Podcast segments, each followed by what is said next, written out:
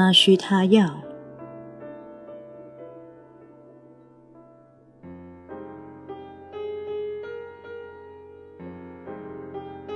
二，为何你的爱情银行从不关门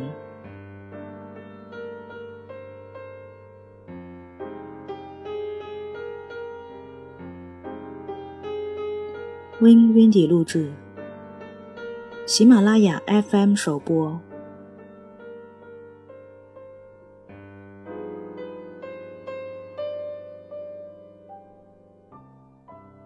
出现第三者。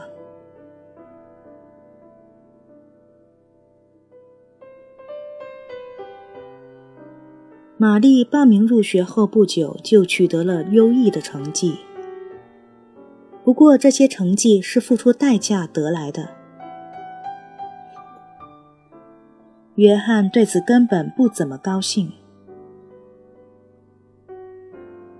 同时还让他苦闷的是，上学之后，玛丽似乎少有心情和他亲近。约翰非常理解玛丽的处境，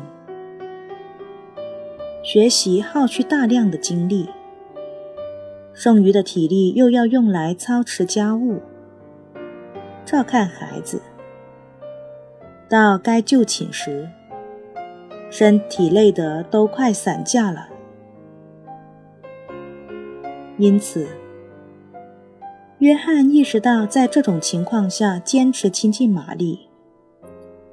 的确是相当不体贴的行为。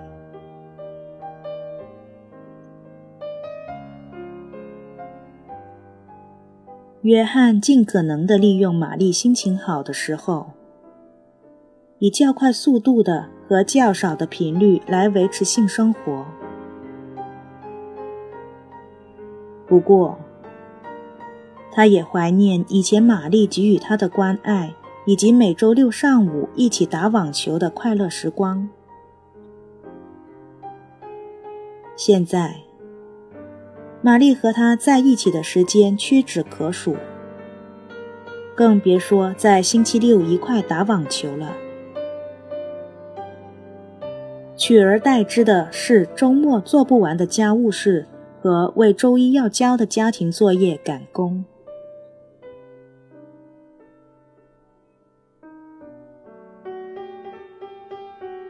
约翰和玛丽在接下来的两年里都是这样过的。玛丽在约翰银行的存款缓慢而稳定的减少，约翰不禁开始迷惑：年他娶的那个可人儿到哪里去了？他似乎迷失在书本当中。但让人觉得极为讽刺的是，他从来不愿意和约翰谈论任何有关学校的事。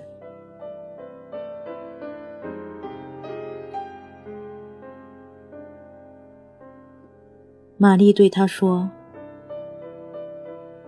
这些全是你以前学过的，而且你还是一个数学专家。”这方面的课我选的很少，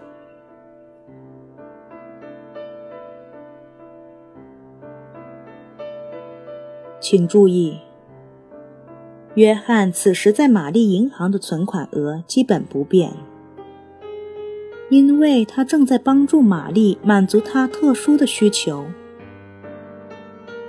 完成学业。玛丽也意识到了，现在他们无法花许多时间在一起。但是她非常感激约翰为她做出的牺牲，以及他对家庭全然的承诺。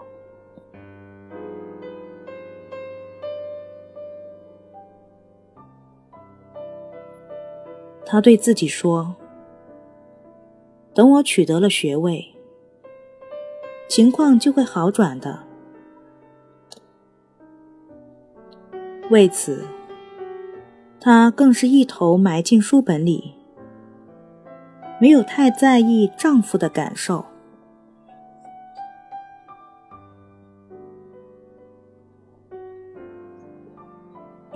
与此同时，约翰和公司里漂亮迷人的生产部经理罗琳接触时间越来越多，而且公司最近将罗琳调到了他的部门，两人开始经常性的在一起工作。当罗琳的丈夫丢下她跟别的女人走了的时候，约翰尽可能的去安慰、支持她。几个月来，他们的友谊日趋加深。罗琳在约翰的爱情银行不久就有了几百爱元的存款。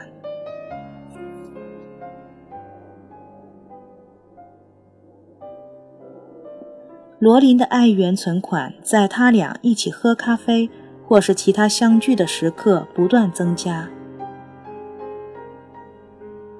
当约翰向罗琳倾诉自己和妻子之间时好时坏的关系时，内心一点儿也不觉得不安。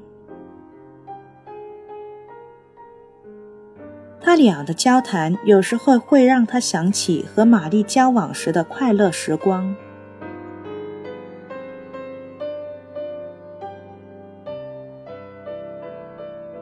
所以，当约翰开始对玛丽没有时间和他过性生活时，或是因学习以外任何的事感到灰心郁闷时，就把这种感受讲给罗琳听。罗琳非常同情他。事实上，他也向约翰说过离婚后在性爱这件事上所受的挫折。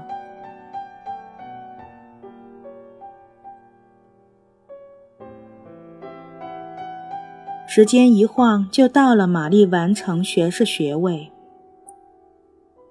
正式进入硕士课程的日子。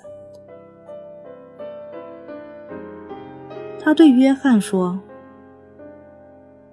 再过两年，一切都会结束的。你这么支持我求学，我真的非常感动。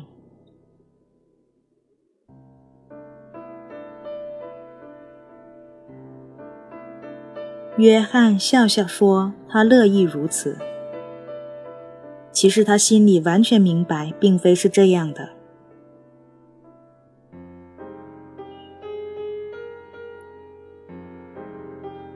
第二天，喝咖啡时，约翰对罗琳说：“他一门心思的攻读学位，丝毫没有顾念到其他事情。我也想他拿到学位，可是我怀疑代价是否太高了点。”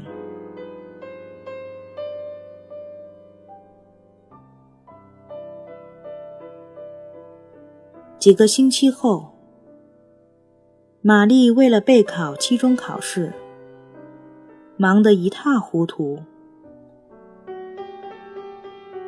此时，约翰也刚好接到一个特殊工程，不得不加班，而且还需要罗琳的协助。有天晚上。当他们俩单独在一起加班的时候，事情发生了。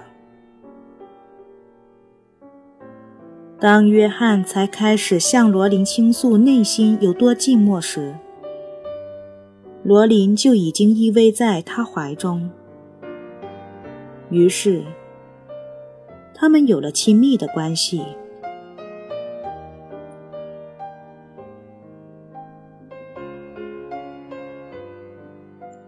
事情过后，他们打算回家，但约翰看上去明显是内心焦虑不安，良心备受谴责。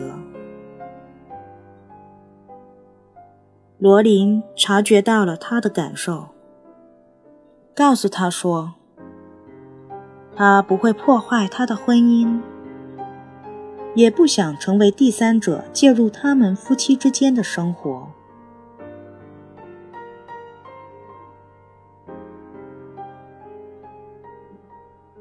听着，他对约翰说：“我必须坦白告诉你，我的确爱上你了，而且想让你幸福快乐。”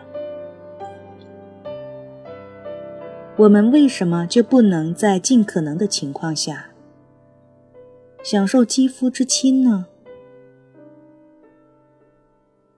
我想要的就只是这些而已。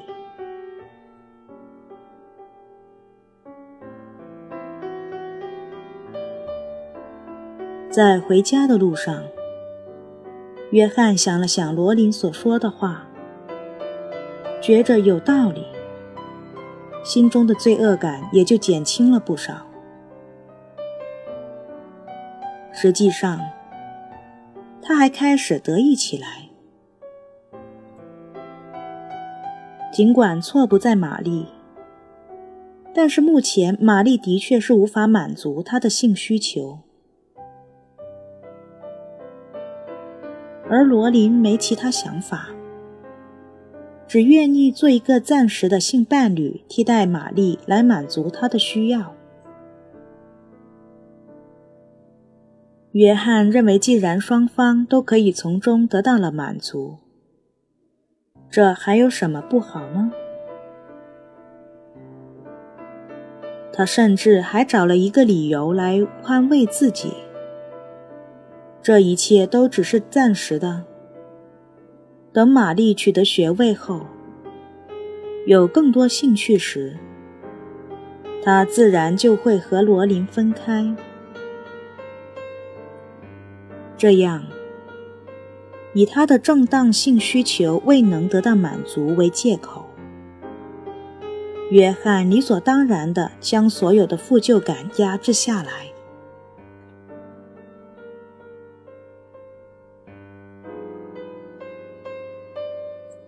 从那时起，他们两人至少每周偷欢一次，有时还更为频繁。不到一年的时间里，约翰爱情银行里罗琳的存款就升到一千爱元，几乎追平玛丽的存款数额。罗琳存款的急剧上升。是由于罗琳从不做或是说出让约翰不快的事。他们每次偷欢都是激情荡漾。总之，约翰认为罗琳棒极了，他深深的爱上了她。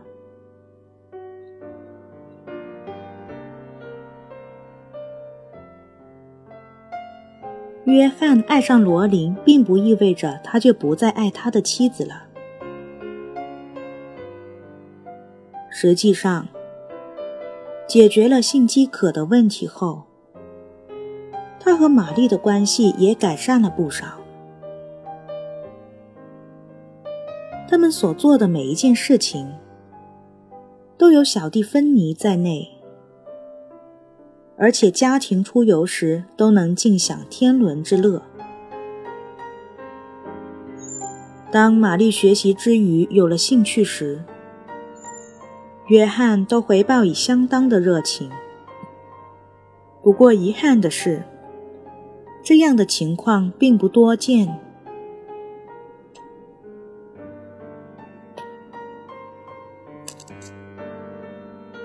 与此同时，约翰和罗琳的幽会仍在每周定期进行。他也不再想这样做是对还是错。约翰接下的那个大工程依旧需要加班，而玛丽也从没对此产生过怀疑。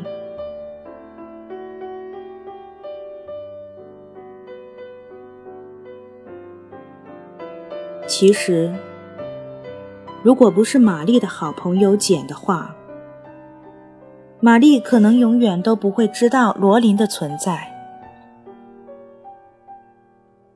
简是从约翰同事的妻子那里得知约翰和罗琳在休息喝咖啡时神情亲密。关系很不一般。他起初有些怀疑。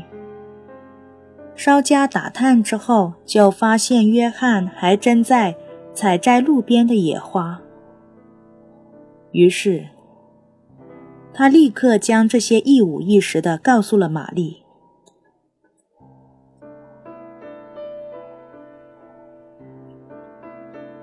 起初，玛丽说什么都不相信约翰会背着她干这么一档子事。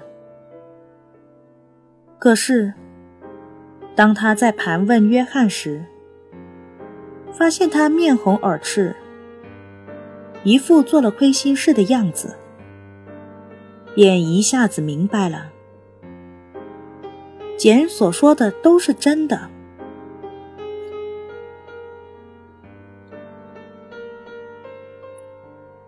约翰非常的惊讶，因为他从没想过好事会露馅。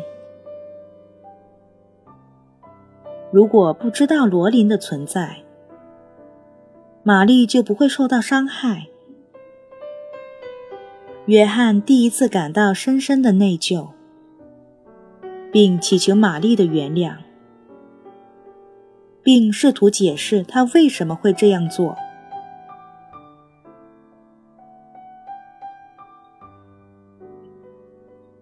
我看得出来，你学习一直都很辛劳，所以不想出于一己私欲和你亲近，影响你的学业。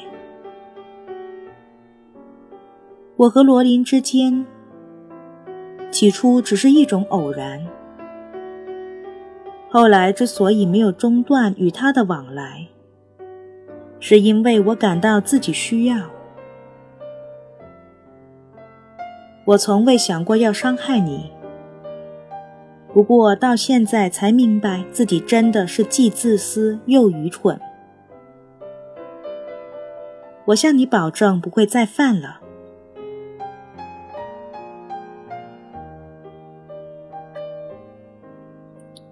玛丽此时肝肠寸断，而且异常愤懑。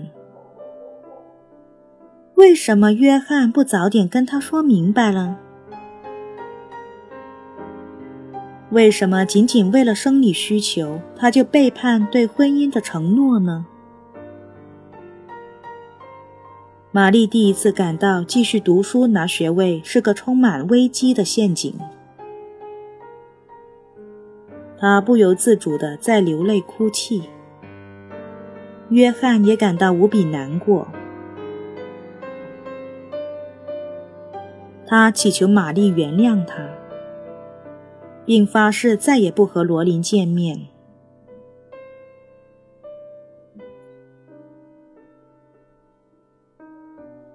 由于对约翰仍怀有真爱，玛丽原谅了他，并做了些调整，减少课程，以便能够腾出时间和约翰打网球。尽可能一周数次与约翰充满激情地享受鱼水之欢。约翰原本也想保持忠实，不过，外遇风波平静后的第一周，却是他这辈子最严重的低潮期。你瞧。不管是出于有意还是无意，他在罗琳的账户上已经存了不少爱元。现在，他既爱玛丽又爱罗琳，很思念罗琳，却又离不开玛丽。简而言之，这两个女人。他都爱都离不开。他们在他的爱情银行里都有着为数不少的存款。约翰似乎失去哪一个都不行。